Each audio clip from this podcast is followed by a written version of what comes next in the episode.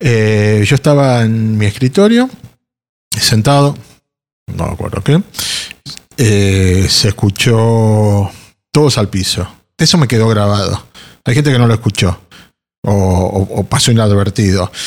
Había una persona que ya había estado en Israel, que tenía un rango policial, que yo creo, y que evidentemente había tenido experiencia. Entonces, pero yo instintivamente no por el todos al piso, o al mismo momento, no sé, eh, me agarré la cabeza, agaché la cabeza y me tiré, me zambullí, no me tiré, abajo de mi escritorio. Hugo Frisberg tenía 19 años cuando entró a trabajar a la Asociación Mutual Israelita Argentina. De 1980 en adelante tuvo diversas tareas administrativas y entre las paredes del edificio de Pasteur cosechó amistades, historias y su carrera profesional. En ese mismo edificio, una vez sonó el teléfono para decirle que iba a ser papá. En ese mismo edificio le tocó vivir la situación más traumática de su vida. Hugo es sobreviviente al atentado a la AMIA. ¿Cómo describirías ese AMIA de, de los 80, si querés? Uf. ¿Cómo era? Uf, añoranza de, de ese AMIA. Era.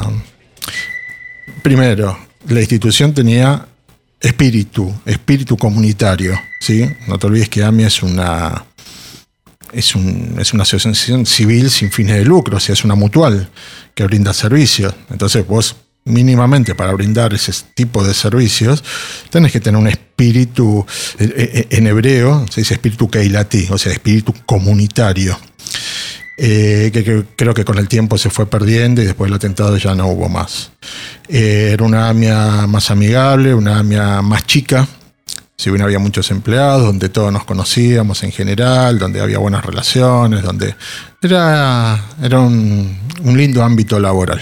Sí, si bien yo hacía una tarea interna, administrativa, porque liquidaba los sueldos de los empleados, de todas las ramas de empleados del cementerio, los docentes, yo me especialicé en docentes después, y a los compañeros nuestros eh, era una tarea interna, pero sí, la función principal de AMIA era sepelios, sí, o sea, administra los cementerios de la comunidad judía, Tablada, Verazategui, Liniers, Ciudadela.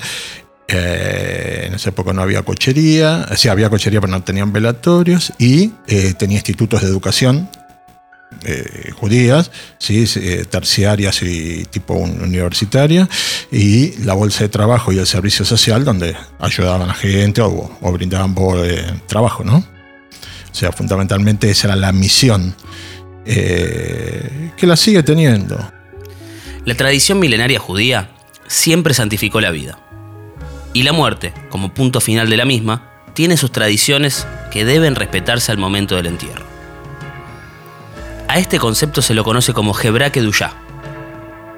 La AMIA nace en 1894 para garantizar estas tradiciones y de esta manera resguardar la ley judía en ese delicado momento. Una de las primeras acciones que la entidad realizó fue la fundación del primer cementerio comunitario judío en Argentina. Y luego, con el crecimiento de la colectividad en el país durante el siglo XX, AMIA ya no solo se encargaba de garantizar la Hebra Kedushá, sino que también se convirtió en un espacio social para brindar contención, trabajo, relaciones y cultura. Sí, habíamos tenido denuncias siempre con mis amigos. Jodíamos, charlábamos, un día vamos a volar todo por el aire con Ah, esto. ¿Existía ese miedo? Eh, mirá, no nos olvidemos de algo. En marzo de 1992, o sea, dos años y monedas antes, explotó la Embajada de Israel. El modus operandi es el mismo, coche bomba, autobomba, camioneta bomba, lo que sea, identificado con la comunidad judía. Uno es ni siquiera es tierra argentina, es una embajada y nosotros, si bien somos representantes, es una, una mutual abierta, pero bueno, está identificada desde, Sí, obvio, desde es la, la comunidad, relación, no hay ninguna Obvio. duda. O sea, no eligieron ni el obelisco, ni el punto Uriburu, ni, ni cualquier objetivo para sembrar terror. Eligieron la AMIA, entonces eligieron la embajada. Así que habíamos tenido eso. Después de eso es como que uno nunca, hasta que no te pasa, vos ves todo lo que va pasando en el mundo, pero decís, "No, a mí no me va a pasar, o lo sentís como alejado, salvo que te toque muy, muy íntimamente. Entonces, eh, sí, lo sentimos, lo sentimos como miembros de la comunidad, como sociedad argentina también. Nos pusieron una bomba, hermano. Vamos entonces, ese día, ese 18 de julio, ¿cómo comenzó tu día? totalmente normal, distendido. Eh, volvía de, vacaciones, si bien sábado y domingo yo había trabajado, pero por más duro que sea el trabajo en sepelios, por el tema de que se trata, eh, yo trabajaba con mis amigos, con mis amigos personales. Mi grupo de amigos lo había conformado con Norberto Fabián, o sea, todos los chicos de al- algunos con más grado de amistad, con menos, pero éramos un grupo muy unido y por el tipo de tareas, eh, una vez por mes íbamos a, a, como decíamos, a reventar chinos, tenedores, tenedores libres, otro íbamos a jugar a tal cosa, otro nos reuníamos y con los que éramos más amigos, más íntimos, que ya estábamos casados a lo mejor o no, pero que ese grupo más chico, todos los domingos, o un asado, festejábamos los cumpleaños, casamientos, o sea, había una convivencia que también nos ayudaba, o sea, nos unió la muerte, la muerte en el sentido del trabajo que hacíamos, que es muy denso, también no nos daban ningún tipo de apoyo psicológico y No todo existía. eso. Entonces, y si existía, no les importaba. Entonces, eh, bueno, eso a lo mejor nos unió, más allá de la, la afinidad y todo eso. Y bueno, se daban esas situaciones de, de amigos, amigos entrañables. Entonces, sábado y domingo nos pusimos al día, jorobamos, tratábamos de que el trabajo sea lo menos pesado posible. Y nada, yo hacía la caja, era el último eh, eslabón de todo el proceso. O sea, tenía que cobrar a la gente, si pagan efectivo, en documentos, cheque, lo que sea. Yo guardaba todo el papelerío y lo tenía que rendir el primer día hábil a la tesorería. Entonces yo las cajas las dejaba en una caja fuerte en el, en el sector de sepelio, para, son valores, no los podía sacar a la calle ni nada. Entonces, básicamente mi primera tarea de, de los días lunes o posteriores a un feriado era ir a rendir la caja. Nada, el 18 yo me levanté como cualquier día. ¿En qué ibas? En el subte. Tomo el subte, yo bajaba siempre por la misma escalera, subía la que cruza Pasteur, volvía para atrás un poquitito, caminaba por Pasteur las, los 300 metros. Y nada, entré. Yo, yo creo que en esa época, 94, no, ya firmaba, creo que no marcaba tarjeta reloj, era subjefe, entonces firmaba un libro de, de registro. Nada, me entré, todo bien. Eh, yo entraba a las 8 de la mañana, en algún momento, ocho y media, nueve, lo que sea, muy temprano no, porque los sepelios empezaban a atender a las 7. Lo llamé Norberto, mi amigo, digo, gordo, digo, gordo, cariñosamente pesaba 130 kilos, a pesar de que decía que éramos mellizos. Eh, un personaje increíble. Bueno. Eh, nada, le digo, Nor, gordo, le digo, bájame los dos sobres. Así rindo la caja. No, no, porque hay muchos, ahí hoy hay muchos casos, dice. Subí, subí, subí, charlamos un rato, tomé un café, que otro. Bueno, está bien, no venía, yo subí. Y nada, pasé por Sepelio, pero claro, eso con el diario del lunes, ¿no? Yo en el momento no me di cuenta. Después, algo que me quedó grabado y como que es en cámara lenta, ¿no? Estamos hablando del 18. Como en cámara lenta y cuadro por cuadro, te diría, ¿no?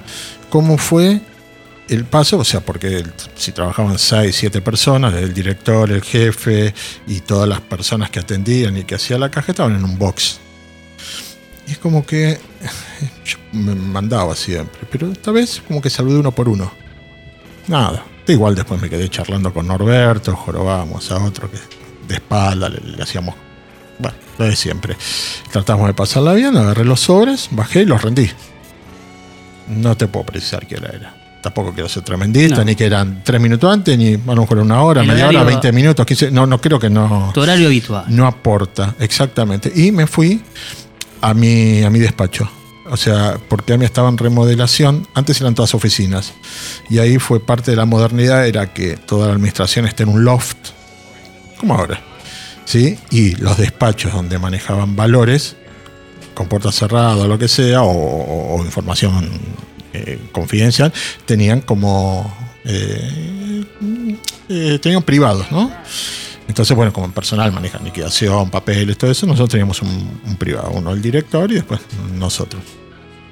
Nada, estaba haciendo seguramente la asistencia, o sea, yo eh, controlaba la asistencia del personal, para las tardanzas, para las ausencias, mm, la- las tareas rutinarias, o charlaba con alguno, mirá, cómo te fueron las vacaciones, o este está, este no está, nada más. Eh, así empezó el día, hasta el momento de, de la bomba. ¿Qué hora era? 9.53, 9.53, 9.53, 9.53.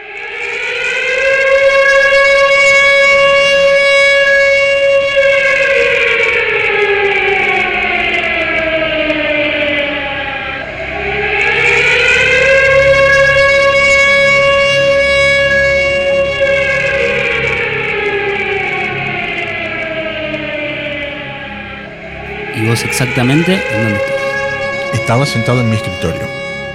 Eh, después me enteré que era 9.53 porque nadie sabía la hora. Quedó el reloj en la planta baja, creo que estaba, o en el primer piso, no sé qué, y quedó Clavado. golpeado y clavado. Eh, yo estaba en mi escritorio, sentado, no me acuerdo qué. Eh, se escuchó todos al piso. Eso me quedó grabado. Hay gente que no lo escuchó o, pasó inadvertido. Había una persona que ya había estado en Israel, que tenía un rango policial, que yo creo, y que evidentemente había tenido experiencia. Entonces, pero yo instintivamente, no por el todos al piso, o al mismo momento, no sé, eh, me agarré la cabeza, agaché la cabeza y me tiré, me zambullí, no me tiré, abajo de mi escritorio.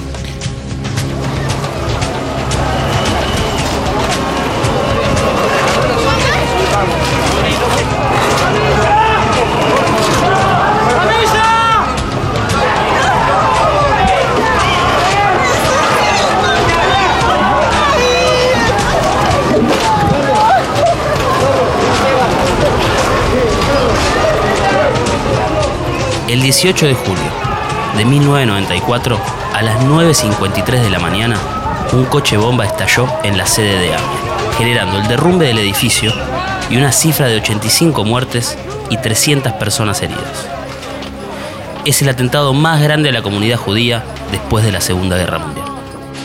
Mira, yo lo primero que me acuerdo es que a- instantáneamente al ruido, ¿sí? al estruendo, al estruendo seco, fue un instinto de supervivencia. Me tiré abajo. Cuerpo solo. Sí, sí, sí. dije. No, pero es, son milésimas de segundo. No alcanzás ni a pensarlo. Te tirás, no sé qué, qué va pasando. ¿Qué pasó en ese lapso? Que no sé cuánto fue. 30 segundos, un minuto, dos minutos. No tengo idea. Nada, en blanco total. No había en mi cuerpo y en mi sentir y en mi cerebro, no había una sensación de, eh, de peligro. Sí, obviamente de peligro, un ruido de eso no era barato, pero no, no, no de una situación de peligro de muerte, así. Em, cuando terminó ese, e- e- esa primera explosión, y creo que instantáneamente, se escuchó una segunda. A lo mejor era más fuerte, no, no, pero, pero muy seca también. Pero esa vino acompañada de mucho ruido de metales, vidrios. mm, eh, son distintos los ruidos. Lo que es un estruendo de explosión y lo que es la destrucción de un edificio. Eh, todo esto lo puedo saber después. Claro, en el momento En el simplemente. momento no sabes que, ni qué es lo que está pasando ni nada. Yo tuve una fantasía. En- estábamos en remodelación, estaba en remodelación el edificio. Y lo que antes era una oficinita, algo así, unos 6 por 3, una cosa así, estaban colocando un equipo de aire acondicionado central para todo el edificio. Que era un equipo de esos gigantes. Y dije, chao, esto lo conectaron mal, lo probaron a la mañana y explotó eso. Una fantasía total. Uno busca siempre lo más racional. ¿Qué es lo más Es racional? que es lo único que entiende uno, la razón.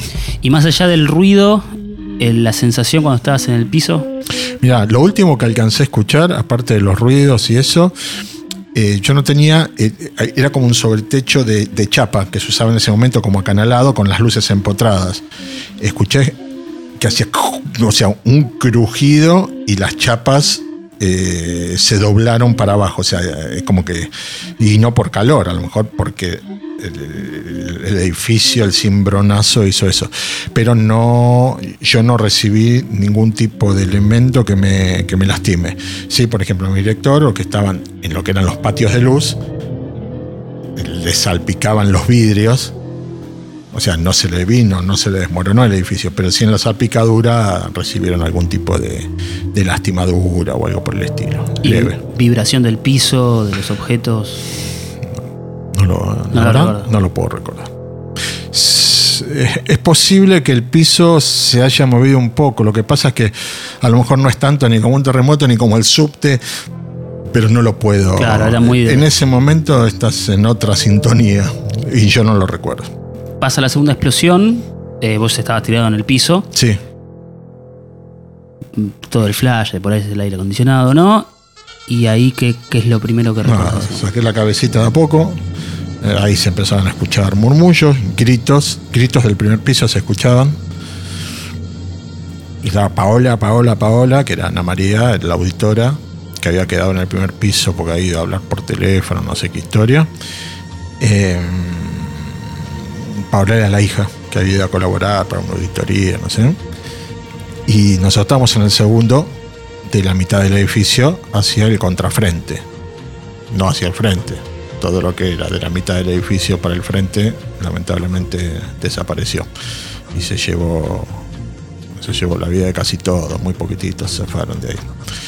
Eh, bueno, saqué la cabeza. eh, lo primero que vi, o sea, como yo estaba en un pequeño privado, vi lo que era ese, ese famoso loft.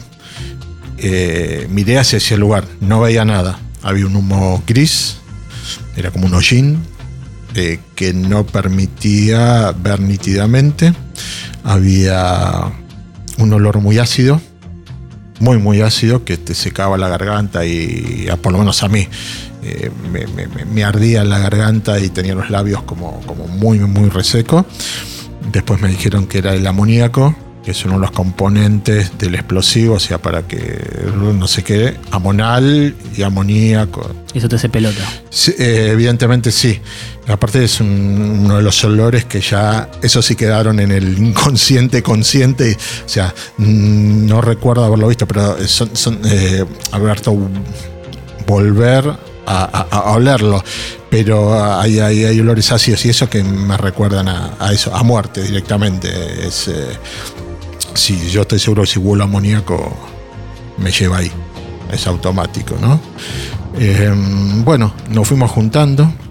Yo tuve eh, una suerte, y ahí sí ya estaba más consciente. Teníamos noción de lo que estaba pasando, ¿no? No de que había sido un atentado con la camioneta, que entró, pero evidentemente había un boquete adelante. O sea, no teníamos idea de la dimensión, pero sí de, de lo que había pasado. Eh, yo, yo trabajaba con mi hermano, mejor dicho, trabajaba en, en AMIA con- conmigo. Él estaba en la contaduría, yo estaba en la oficina personal. Entonces lo primero que traté de hacer es de reencontrarme con él, para ver si, si estaba ahí. Pero no, para ver si no estaba delante, o sea, no, no, no asocias en ese momento, es buscas eh, nada. Sí, y por donde está, suerte donde sea. nos encontramos con, con mi hermano. Bueno, ahí se escuchaban gritos, se escuchaba murmullos, nadie se sabía. ¿Hablaban entre ustedes?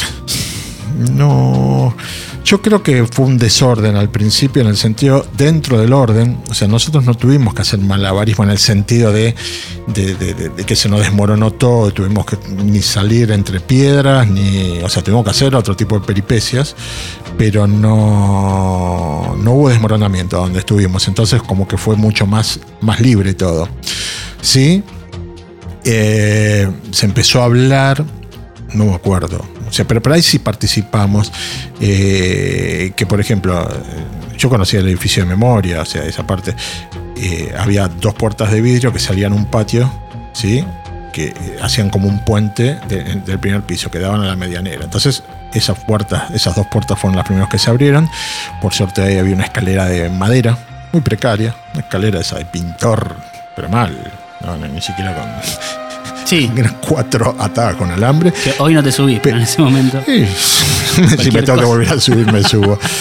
Eh, nada, eh, se apoyó en la medianera que daba al edificio contiguo, que la entrada era por Uriburu, y ahí sí ya nos empezamos a organizar, porque dos subieron arriba Y tenía. y, eh, o sea, dos nos quedamos abajo, si bien había bastante gente, no puedo precisar, 30, 40, lo que sea, pero había muchas mujeres, había una señora que estaba con una beba, entonces, bueno, eso es lo de, lo de siempre, pero las mujeres y todo eso. Entonces ayudábamos, me acuerdo que le- le- le- les empujamos para arriba y los de arriba le dan. Pero todo salió como, no sé, el subte lleno, por decirte, ¿no? Sí, El instinto de supervivencia hace. Sí, pero sin la desesperación, fue como un acto más natural. Eh, a pesar de todo, a pesar de todo, ¿no? Estábamos empezando a tomar conciencia de lo que había pasado sin saber la gravedad. La gravedad la supimos al, al rato, al rato. ¿En qué momento te diste cuenta? Yo creo que fui uno de los últimos en subir, ¿sí? Y eh, salíamos a una cornisa. Entonces caminábamos de costado por la cornisa, para, en vez de, de- de salir a un techo que había de, de Uruguru 650, que era una losa que estaba en construcción, nos fuimos con Adrián y con mi hermano, Adrián Furman, eh, que era un compañero mío de oficina, así de costado, y ahí sí, vimos o sea, ya, ya no teníamos el edificio y vimos la calle Pasteur desde la altura de esa cornisa y ahí sí. Eso, eso fue, esa imagen no me la quitan más. no me la quitan más. Más de dos décadas después, la justicia argentina determinó que esa mañana de julio, en el barrio de Once, se detonaron 400 kilos de explosivos, que estaban dentro de una camioneta Traffic Blanca. Después de varias pericias, se determinó esta hipótesis por las esquirlas de la camioneta que se incrustaron en los cuerpos de algunas víctimas. Describime esa imagen. Dantesca. Eh, primero, bronca. Me dolió. O sea, vos mirá lo que es eso, ¿no? Hicimos un análisis, porque aparte, eh, cada piso tenía un color, porque estaba recién remodelado. Yo me acuerdo que ese pello se era bordó. O sea, estaban pintadas las paredes de bordo. Y, eh, entonces, en lo que era la medianera, el 611, el edificio al lado, obviamente se había desmoronado todo, pero quedaron un pedazo bordo, un pedazo verde, un pedazo. Entonces yo hice la cuenta, ta, ta, ta. Dije, bordo, sepelio, no hay nada. Entonces ahí dijimos, está la mierda. O sea No- que era el, el no edif- quedó nada. El edificio como si se hubiera venido abajo. El edificio, o sea, la primera explosión fue la bomba. La segunda explosión fue la implosión y el edificio como que se invierte y cae todos los escombros. O sea, todo lo que estaba arriba terminó abajo. O sea, no se cae así. Vaya a saber cómo, no, no, no lo puedo explicar. Hace así y cae todo por el peso mismo. Son toneladas y toneladas Sí, sí. De, de hierro, mampostería, cemento. Entonces ahí tuvimos la dimensión. Bueno, pero la primera, o sea, eso fue lo primero y segundo, bronca. Me empezaba bronca. Soy un tipo muy calentón. Y empecé a ver que arriba de todos los escombros, hasta unos metros por debajo nuestro, había ya cientos, cientos de personas, ¿no? Todas, eh, a lo mejor había pasado una hora, una hora y pico, no tengo idea, ¿no? Eh, no puedo precisar la hora. se ¿no? pierde el. Sí, sí, sí, el sí, sí, sí. Pero sí la secuencia. Y todos no sabían lo que hacer y pedían. eh, eh, había con eh, cosas de oxígeno. Tanques de oxígeno. Tipo matafuego, tanque de oxígeno, pedían balde, pedían venda, pedían no sé para qué, porque estaban arriba de los escombros del lado de afuera. No, no. Pero bueno, era una situación de eh, desorden, desorganización, tipo que estaban pisando a lo mejor gente que estaba herida y pues no lo puedo asegurar, ¿no? Pero entonces me empezaron las puteadas porque mira lo que es esto, esto es un desastre. Pero ya había tomado conciencia el edificio enfrente, ¿sí? que estaba a unos 30 metros más la vereda, estaba totalmente pelado. Pelado. Sí, como una pelado así, casita de Barbie. Así, viste, se ve todo adentro, pero no quedó un solo balcón, no quedó una sola ventana, no quedó solo un ventanal, nada. Hija la miércoles. Y nada, eh, pasamos un rato, ahí sí teníamos una composición del lugar de lo que, de lo que había pasado y saltamos al, al- a ese playón que yo te digo, a la, a la losa, que era la terraza de un edificio que estaba en construcción, que también era de AMIA, pero que estaba al lado de atrás. Y ahí sí bajamos por esas escaleras de, obra de cemento, así, hasta la puerta. Eh, nada, yo ni, ni me quedé ahí en la puerta. La verdad, yo me sentía bien, entonces quise ver lo que pasaba. Eh, no había celulares, eh, yo no tenía cómo avisar. Me habían dicho, ay sí, no sé quién ni cómo, o a lo mejor me crucé con mi hermano, pero que mi hermano había avisado por teléfono a casa. De cualquier modo, no le creyeron absolutamente nada, porque miraban la tele, veían eso y quédate tranquila que Hugo está bien. A él le escucharon la voz, pero la mía no. Además, no sabes si hubo dos explosiones. Decís, bueno, ahora hay una tercera y ahora arrancan a los tiros. No sabes, es todo parte de una ficción. Es que no, eh, creo que supera la ficción. Por más que vos la, a ver, la produzcas y hagas, o sea, que sea copia fiel de la peor catástrofe del mundo, una cosa es vivirla y otra cosa es recrearla. Entonces, eh, bueno, salí a la calle, hay otros que se quedaron ahí, que hay una ambulancia, no sé para qué, eh, después sube para qué, pero no importa. Eh, me fui por Uriburu, caminé esa, era 6.50, media cuadra, y doblé por Tucumán para Pastor, a ver qué se veía ahí. Y bueno, ahí ya eran, digo, eh, un mundo de gente. Esquina de Pasteur y Tucumán, o sea, 50 metros.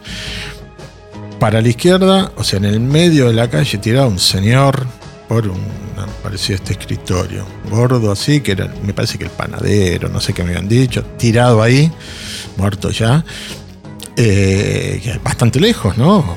Se ve que se disparó porque estaba a media cuadra. Pero la gente, yo no, no te puedo decir que lo pisaba, pero menos respetarlo, cualquier cosa. no. Y para la derecha, o sea, ya para el lado del, del- del ex edificio, del edificio, bueno, ya era un mundo. Era un mundo, ya estaba cortado, la gente desesperada iba, venía, ya, ya era. Es como que se armó toda la, la- la infraestructura para, para, para- para el salvataje, para lo que sea, no sé, en muy poco tiempo, en esa hora y pico que había pasado. Em, eh, nada, de ahí alguien me dijo que, o creo que volví a la calle Uriburu y me dijeron que eh, en vez de irme, volví por donde había salido y me dijeron que en Ayacucho, que es donde estaban los institutos de educación, había como un comité de emergencia, algo por el estilo, que era en el primer piso. Entonces fui al primer piso, bueno, vi un montón de cosas, recriminaciones a cierta gente, que la bomba, que esto, que el otro, y en un momento me dijeron, Hugo, tenés que volver al edificio a sacar los, el libro de sueldos y las tarjetas reloj. Vaya a saber algún fantasioso que había pensado que algún empleado había puesto la bomba y no solo eso, había escrito en el libro, bueno, pero no importa. Eh, vaya a saber por qué, Hugo cumplió la función. O sea, vos pensás que el cuerpo y la mente en ese momento. O sea, vos estuviste adentro de la mutual de AMIA cuando explotó la bomba y a la hora y media, dos horas te hicieron Sí, o a las 3, no A me tres, acuerdo. Sí, a la 1, una y media, poner. Sí, tuve que volver a hacer lo mismo. Volví a Uriburu, entré. No me acuerdo ni los pasos que hice. Sí me acuerdo de que me. Por ejemplo, cuando llegué a la cornisa, o sea que ya tuve que subir a la losa, todo eso, bajé por la misma escalerita, entré al patio, ahí sí, silencio sepulcral. Nada. Y de frente estaba todo el boquete. Entonces ahí sí, entraba como una luz. Sí, es, es- una. es una película. Sí, ni en una luz, un frío terrible. Pero frío húmedo. frío, pleno invierno. Sí, sí, sí, pero aparte, un frío terrible. Y, bueno, yo tenía que entrar hasta la mitad del loft y ir a mi oficina. ¿No tenías Obviamente miedo? no había. No, no, no, no, no, no, no estaba, no estaba. en tus cabales. No, no, creo que no, creo que no. Ni siquiera me creía un superhéroe en ese momento. Después en la segunda por ahí me creía un superhéroe, pero al principio no. Estaba cumpliendo una función. Yo sentía que tenía que hacerlo. No sé para qué, ni me lo cuestionaba. Entonces entro a mi oficina y bueno, tenía que buscar el, donde estaba el libro y las tarjetas. Quedó todo igual, no, o sea, mi oficina más allá del polvillo. Y vi eh, que en mi silla, silla, sillón, no sé lo que tenía en esa época, estaba mi camperita pingüi, un rompeviento, y en el escritorio, que eso sí, eh, yo tenía un portarretrato con la foto de mis dos hijos. Eran chiquitos, tenían 6 y 3 años, nada. Entonces, encima tiene forma de lo tengo en mi mesita de luz, el, el portarretrato. Así que em, lo tomé, sí, sí, les di un beso a cada uno, me lo apreté en el pecho, agarré la campera, me la puse y busqué las cosas. Pum, agarré todo, no sé, ni me acuerdo cómo la saqué, porque había que subir una escalera, nadie me ayudaba, o sea, no. Estabas vos solo ahí. Sí, sí, yo y el silencio y el El silencio. edificio por, no sé, en el frente. Yo entré por atrás. Me, me, me- me colgué. No había espacio para pensar, che, ¿qué, qué es lo que acaba de pasar? A mí no me pasó. No, no, no, no podías razonar. Yo creo que sí debería haber habido un espacio y yo ni siquiera tendría que haber ido a Ayacucho la primera vez. Bueno, esas, esas cuestiones que Sí, no, sí, no no- se deciden. no hay manera de explicarlo. exactamente, no es racional. Y bueno, salí, así como entré, de nuevo, escalerita, cornisa, me fui a Ayacucho. Ahí sí, directamente dejé el libro ese y no sabía, la verdad no, no sabía qué hacer. Veía, veía mucha gente, veía cámaras abajo, no entendía mucho. Eh, y en algún momento, en algún momento, yo, no, no tengo secuencia de tiempo, o sea, es totalmente atemporal. Eh, por ahí eran las tres y media, las cuatro, cuatro y media, no tengo idea. Pensá que esto fue a las 9.53, ya habían pasado 5 o 6 horas. Eh, ni pensaba en mi familia, pensaba, pero no. A ver, e- era una cosa muy rara, que me tenía que ir a mi casa, me tenían que ver, estaban mis padres, o sea, todo el mundo, ¿no? Mis hijos. Y me dijeron, mira, Hugo, empezaron a aparecer cuerpos en la morgue del hospital de clínicas. Y bueno, vos laburabas en personal eh, y tenés que ir a reconocer los cuerpos. Bueno, vamos.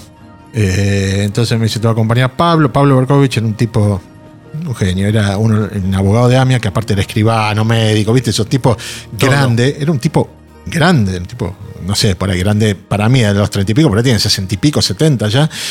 Eh, muy gente, siempre fue, yo me llevaba muy bien. Y cuando aparecimos en el primer piso, empezaron a aparecer políticos, esto, que lo otro, porque había conferencias de prensa y todo. Dijeron, bueno, vamos, vamos, vamos. Y a la cabeza, nosotros estamos en Ayacucho, entre Tucumán y Viamonte. Y hasta el hospital teníamos 4 o 5 cuadras. Y salimos de ahí como, no te quiero engañar, pero éramos 12, 14, 15 personas, encabezado por Chacho Álvarez. En esa época era diputado, creo y políticos y gente y qué sé yo, vaya a saber quién miércoles eran. Entonces, mm, no entrábamos por, eh, por Córdoba, teníamos que entrar por lo que es la guardia, que hay que bajar, es como un subsuelo, eh, es la guardia de hecho. Y bueno, Sí, nos mandamos... Ecuador o Bulnes. No, no, no, es, es por Paraguay Ah, y Ascuénaga sí. Justo en la esquinita, pero tiene una entrada un poco más, eh, más cerca de la, de la otra facultad y, y que se baja. Por entrar en las ambulancias. igual, todo sí, ahí. es todo. Bueno, entonces bajamos ahí, cuando llegamos a la puerta, no nos dejan pasar. No, pero venimos del AMI a reconocer. No, no, no, no pueden pasar esto, bla, bla, bla, emergencia, que esto, que esto. Bueno, y ahí saltó Chacho Álvarez a chapear. No, que yo soy diputado de la nación. bla. Bueno, no dejaron pasar, no importa. Entramos todos. Y el hospital es, es muy grande y son todos pasillos, es como un cuadrado con, viste, así, que es perimetral. Y no sé si en el primer, o sea, nosotros habremos entrado en la planta baja, en el primer subsuelo, habremos dado toda una vuelta. Y en un momento pasamos por un lugar donde había muchas, muchas luces. Y era el aula magna. Después supe todo, ¿no? En el momento no.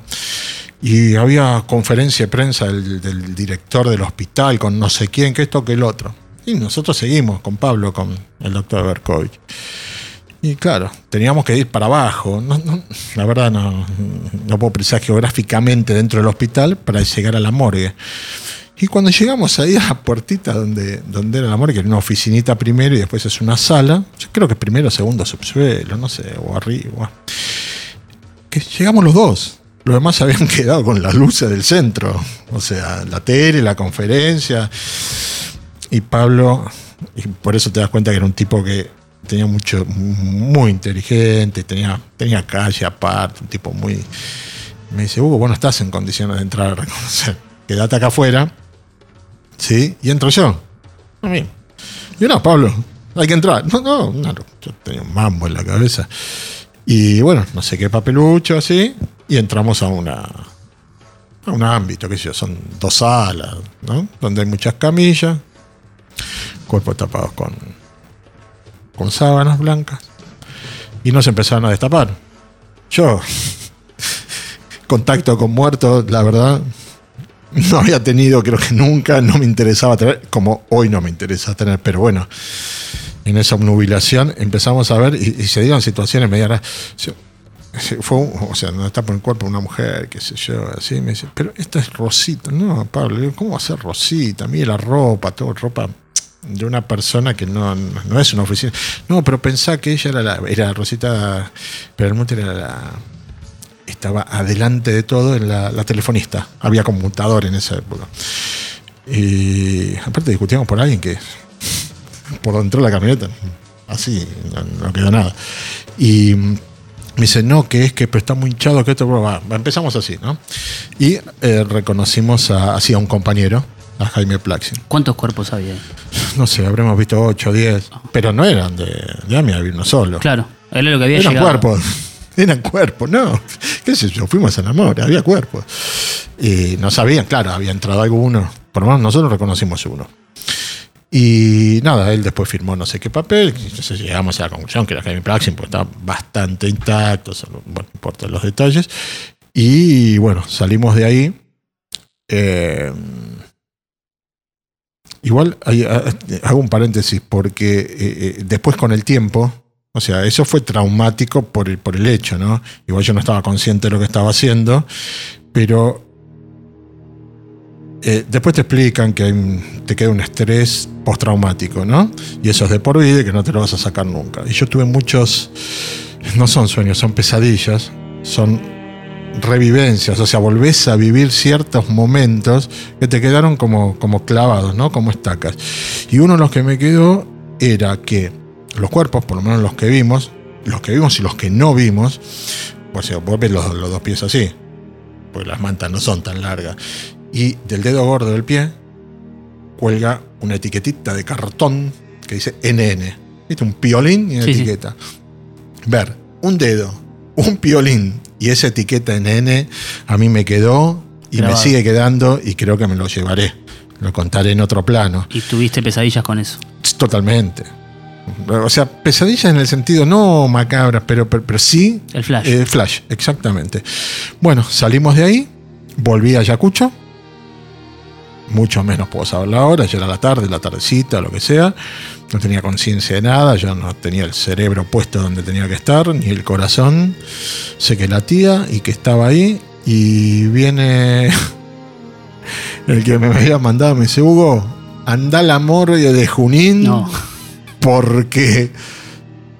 Y yo creo que. no, y esto no lo puedo precisar, pero creo que es lo que haría. No sé si fue lo que hice, y- o, o si lo pude vociferar, exteriorizar. Pero putié, me levanté, me fui y salí a la calle. Pero salí a la calle sin. caliente. Sí, sin dirección. Caliente, sí, sabía que me tenía que ir a mi casa, pero nada de, o sea, puteando, maldiciendo. Entonces agarré, estaban todas las calles cortadas, imagínate. Agarré Ayacucho, doblé en Corrientes, antes de llegar a Uriburu, pues iba a tomar el subte.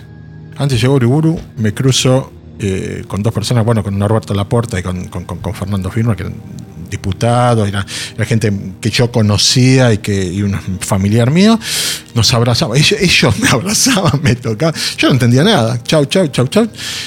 Fui al subte, bajé al subte, me tomé el subte. Creo que era con ah, tarjetita o cospel, no me acuerdo en esa época. Me bajé en Canning, o Malavia, o como se llame, y, y fui a mi casa cami- O sea, como si hubiera vuelto del trabajo. Yo no estaba consciente. Abrí la puerta. Y mi casa era, no sé, el Little Par, el día de la inauguración. Un mundo de gente. eh, La tele a todo lo que da. Familiares, amigos, vecinos. Sonaba el teléfono y no paraba. Me acuerdo que me abracé, me abracé con mi señora, con mis hijos, con mis viejos, no mucho más. Ahí es como que se bajó el telón. Sí, creo que después tomamos unos mates, no me acuerdo ni si hablamos, si me preguntaron algo, no me preguntaron nada. Eh, no creo que haya comentado lo que había pasado ni por qué llegué a esa hora. O sea, como que son cosas que... El tema es, eh, es aferrarse a- a- a la vida. Hugo no terminó de salir de Amia. A las pocas horas tuvo que volver. Esa misma noche del atentado, le informaron que sus tareas continuaban como todos los días. Y el 18 a las 11 de la noche suena el teléfono en mi casa. Que la misma persona, no voy a decir el nombre porque sigue estando, y es el director ejecutivo y se llama Daniel Pomeranz, no, lo voy a decir. Eh, ahora es el- hace muchos años director ejecutivo de AME. eh, me dice, Hugo, ¿qué haces? Te habla Dani. Bueno, mañana a las 6 de la mañana tenés que estar en la cochería porque la mía tiene que seguir. 18 de julio, 23 horas. 19 de julio, 6 de la mañana, Hugo parado con un solo hombre en la cochería. Nada. Eh, a medida que se iban reconociendo los cuerpos en las morgues, ¿sí? Teníamos que armar, recibir a las familias, al deudo, a quien sea, armar toda la parte legal, porque vos no podés entrar a nadie, si no, le haces la ficha, después vas al registro civil, haces el acta de defunción, coordinás con el cementerio un lugar. Vos no te olvides también que murió gente de otros cementerios, también que nosotros no lo coordinábamos, pero bueno, en algo nos salpicaba. Nosotros nos encargamos de lo que eran de la comunidad judía, ¿no? Pero yo no me podía abstraer, que estaban mis amigos ahí. Y mis amigos, el 18 no aparecieron, el 19 no aparecieron, el 20 no aparecieron, el 20. Sí, seguían O sea, sacando gente. Nada, el día del amigo, estábamos esperando que aparezcan mis amigos. O sea, ¿qué hacía yo? Trabajaba en la cochería. Cuando cumplía mi horario en la cochería, me iba a Ayacucho, que había un teatro ahí en ese. Porque la AMIA siguió funcionando ahí. Estaba con. Todavía no sabíamos que eran las viudas. Todas las esposas de mis amigos. Todavía no aparecían. se- haciendo el aguante. ¿Qué podías decir? Nada. Nada, cerraba de ahí a la noche, me iba a mi casa, lo traía a las 6 de la mañana, me iba a laburar, hasta que fueron, a- o sea, fueron apareciendo todos los muertos, pero lo más duro fue cuando aparecieron mis amigos. Tenía que organizar desde la sala velatoria, hacer los papeles, acompañarlos al cementerio. Entonces yo, en mi primer discurso que pude decir para los 20 años, que lo dije en la Plaza de Mayo, eh, yo dije que, que- que morí, sí, me velé, me enterré y resucité, o sea, resucité tantas veces como amigos míos tuve que, Claro. tuve que hacer. Y, y con cada uno me morí un poco. O sea, ah, con los conocidos También te te jode, duele, sí. te jode, porque son compañeros de muchos años de trabajo, algunos con mayor o con menor grado de, de cercanía.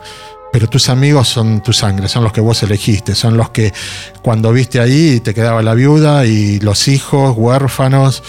eh, terrible. El, el día Terrible. anterior te habías visto, Terrible. esa mañana habías estado. y- Sí, sí, sí, sí, lo de siempre.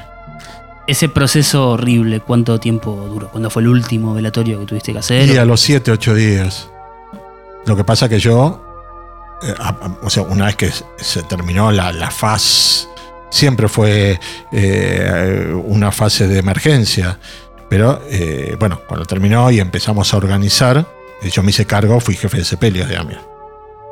Entonces, buscamos gente, los preparamos, nombraron un director, o sea, para armar todo el equipo de trabajo ya, y después empezamos a funcionar al tiempo, no puedo precisar cuánto, ahí en Ayacucho, en el subsuelo, eran aulas y nos hicieron despachos, oficinas. Eh, fue la primera vez creo que tuve un poquito de contención y habían pasado varios meses del tesorero en esa época me decía, Hugo, mira, te estoy armando y te voy a poner acá, quiero que en ese patio haya verde, que veas vida. Me agarraba así. Fue el mismo que después me rajó en el 96, pero no importa. Eh, pero mira, mira vos, dentro de todo, a mí me quedó grabado esa caminata que tuve con este hombre, Y que después nunca más me dio bola. Yo tenía la capa de super no sé qué. Entonces yo sentía que estaba cumpliendo la función encima, yo tenía el peso y la responsabilidad, estaba representando a mis amigos. Claro, sí. Mis amigos eran los jefes de sepelio o los, o lo- los empleados de ahí. Yo tocaba de oído, hacía, me ganaba un, hacía changas. Y, y era, al principio era, era una vorágine. No paraba, no pensabas. No sé, me acuerdo más de, de cuando iba a laburar y de esas cosas que de lo que pasaba en mi casa. O sea, si a alguien le tengo que agradecer, obviamente, es a mi señora. Eh, no agradecer. O sea, es, eh, es infinito, es de por vida, es, eh, ella ocupó el lugar mío y de ella y un poco más. Eh, sin ella, calculo que no. No, no, no, estaría acá, no estar- estaría en otras condiciones mentales también y todo, y mi familia no sería lo que fue. Y sacando, vos me dijiste que cuando viste el edificio pelado sentiste una rabia, una bronca absoluta, puteaste, no sé qué hiciste. Mm. ¿Esa bronca la volviste a sentir? Eh, yo sentí bronca porque ahí sí fui racional. En el momento que la sentí aquella vez, era no a lo que había pasado, sino al descontrol y al despelote que era eso. No sabían lo que hacer. Dos años antes se llenaron la boca después de la bomba de la embajada. Hoy vamos a hacer eh, eh, anti nada. No, no solamente no hicieron nada. Guardaron una caminante durante no sé cuántos días a 200 metros llena de 600 o 300 kilos de algo que explotaba y nunca la vieron. Entonces, digo, eh, es, impotencia, es bronca a, toda la demagogia ¿sí? que te dicen, mira, vamos a armarlos, vamos a cuidar por esto, el otro. Nunca hicieron eso. Las fronteras siguen estando abiertas 25 años después, eh, no controlan, no hay absolutamente nada. No tenemos ni el equipamiento, ni la capacidad, ni la logística. y yo digo la verdad, no quiero ser tremendista Estamos tan abiertos a que vuelva a pasar como que no. Y no porque nos estén cuidando, es porque no, no, está el caldo de cultivo ahí. no se dio. Exactamente.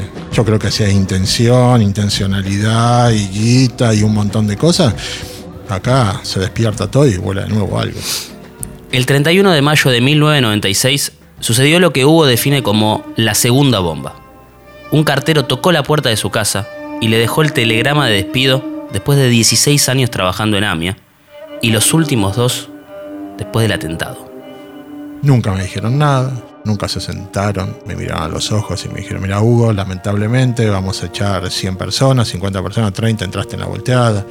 Eh, a mí no me tienen que agradecer nada, lo que hice lo hice porque, porque quise, pero creo que después de lo que yo viví, después de lo que yo colaboré, porque quise siempre, pero después de haber tenido la camiseta y, el espíritu ese que, que, hablé al principio, el espíritu comunitario, porque sentía que lo estaba haciendo por la continuidad de la AMI, porque era importante y por mis amigos y por mí. Es una manera de superarse. Que me hayan rajado de ese modo, me parece lo más bajo, ¿sí? Y, y es cerrar un vínculo de 16 años y 3 meses de la peor manera. Cuando, igual, o sea, tuve que ir al ministerio a firmar todo un papel delante de la abogada, me dieron un cheque que si no firmaba no me daban, una cosa de película que nunca pensé que iba a vivir. Eh, nada, echaron mucha gente también. Igual a mí me mató, me mató porque tenía 36 años, Además era cumpliditos. Era mi vida, la mía, más después de lo que pasó, estaba súper arraigado, tenía, tenía era todo para mí. Así como conseguí todo ahí, hice mi carrera administrativa, eh, perdí todo, perdí mis afectos, mis amigos, que entre paréntesis nunca más los pude volver a, recomponer, ese vínculo social y todo eso, se ve que hay algo que te queda como que te distancia, vos podés ser macanudo o no, frío o no, pero bueno, volver a tener un grupo así de amigos no, no lo volví a tener y creo que ya a esta altura no, hay muchos que te dicen, somos amigos, somos amigos, pero no somos amigos. Entonces, em, sí puedes tener sentimientos de acercamiento con gente, pero eso ya está. Eso murió con ellos y quedó ahí. Está mal, está mal. Por ahí me tendría que abrir un poco más, pero bueno, es muy duro. Se dio así. Se dio. Eh, ¿Volviste a ir a AMIA? ¿Tiempo? Eh, después de eso, durante. Ahí sí me vino un bajón. Después del telegrama. Sí. Por seis meses, si me preguntás qué pasó en mi vida, no tengo la menor idea. Pues eso, eh, eso es un bajón. Y sumado, no había pasado hacía mucho. Eh, no. Dos años, me imagino que los flashes. Menos, de dos años. Eh, los flashes del atentado no, Ahí empezaron a aparecer los flashes. Ahí empezaron a aparecer. Porque hasta ahí eran flashes, pero el otro día yo iba a laburar. Claro, tenías una mecánica. Tenía, ¿entendés? Era, era parte, era parte de la continuidad, era parte de o sea, a mí no me importaba que, los ladrillos vuelvan para arriba, me importaba que siga funcionando todo. ¿Entendés? Entonces, eh, eh, ahí empezó, ahí empezó, ahí te puedo decir que ya Hugo no era el Hugo de antes. A lo mejor hasta, hasta, hasta la bomba era un Hugo. De la bomba al, al telegrama fue la transición de un Hugo. Pero de esa manera terminar eh, ya a partir de ahí ya el Hugo no fue el mismo y ahí sí empezaron a, aparecer todos los flashes, todos los estrés postraumáticos, todas las sensaciones, todos los achaques, todas las enfermedades, eh, lo- los brotes de psoriasis eh, y lo que se te ocurra, lo que se te ocurra. De sensaciones, de, de- análisis mal, de mal, mal, mal, todo mal. Y no sé, creo que estaba tirado en la cama. No, no- no tengo idea, la verdad se me borró totalmente esos seis meses. ¿Y qué te sacó de la cama?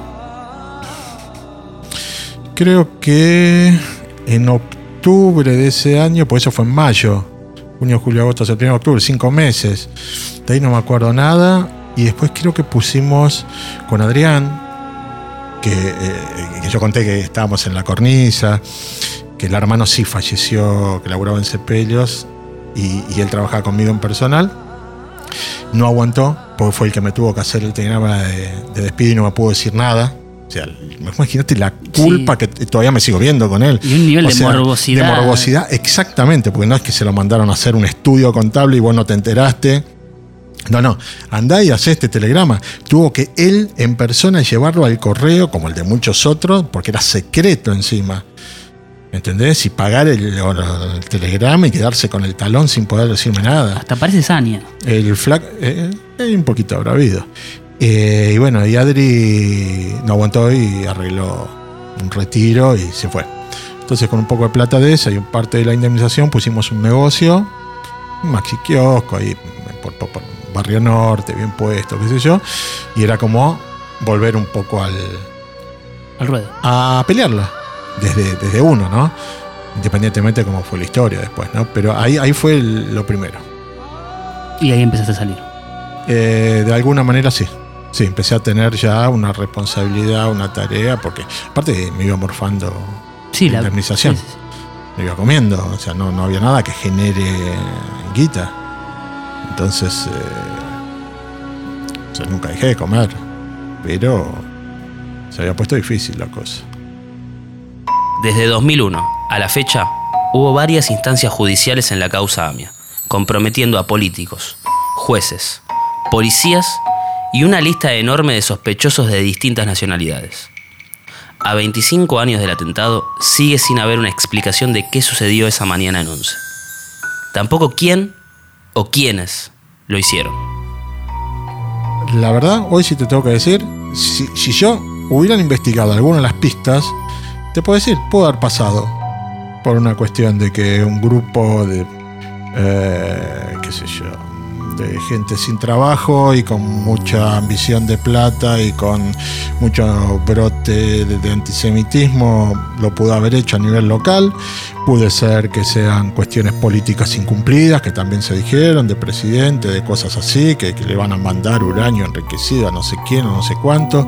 Puede ser acciones que haya hecho el Estado. eh, a lo mejor y que a ciertas a otros países le hayan le hayan tocado intereses o le hayan cortado algún tipo de ambiciones. No lo sé, no lo sé. Lo único que sé es que 85 tipos que no eran ni políticos ni militares, donde había argentinos, bolivianos, paraguayos, polacos, había católicos, había agnósticos, había judíos, éramos 85 y 300 heridos, ¿sí? todos laburantes o transeúntes o pacientes que iban al hospital o pibitos que iban a estudiar o vecinos o comerciantes de enfrente. O sea, acá mm, no estábamos en un país en guerra, no somos belicosos, no somos parte de un botín de nada. Somos, por ejemplo, yo soy un laburante que toda la vida me tuve que ganar la vida laburando, ¿sí? Y que ese día estaba cumpliendo con mis funciones como las cumplo ahora y como las seguiré cumpliendo mientras tenga fuerza, ¿sí? Y nos pusieron una bomba. De hecho, nos mataron. Seguimos vivos, pero nos mataron. Sobrevivir y contarla. Historias de vida cercanas a la muerte.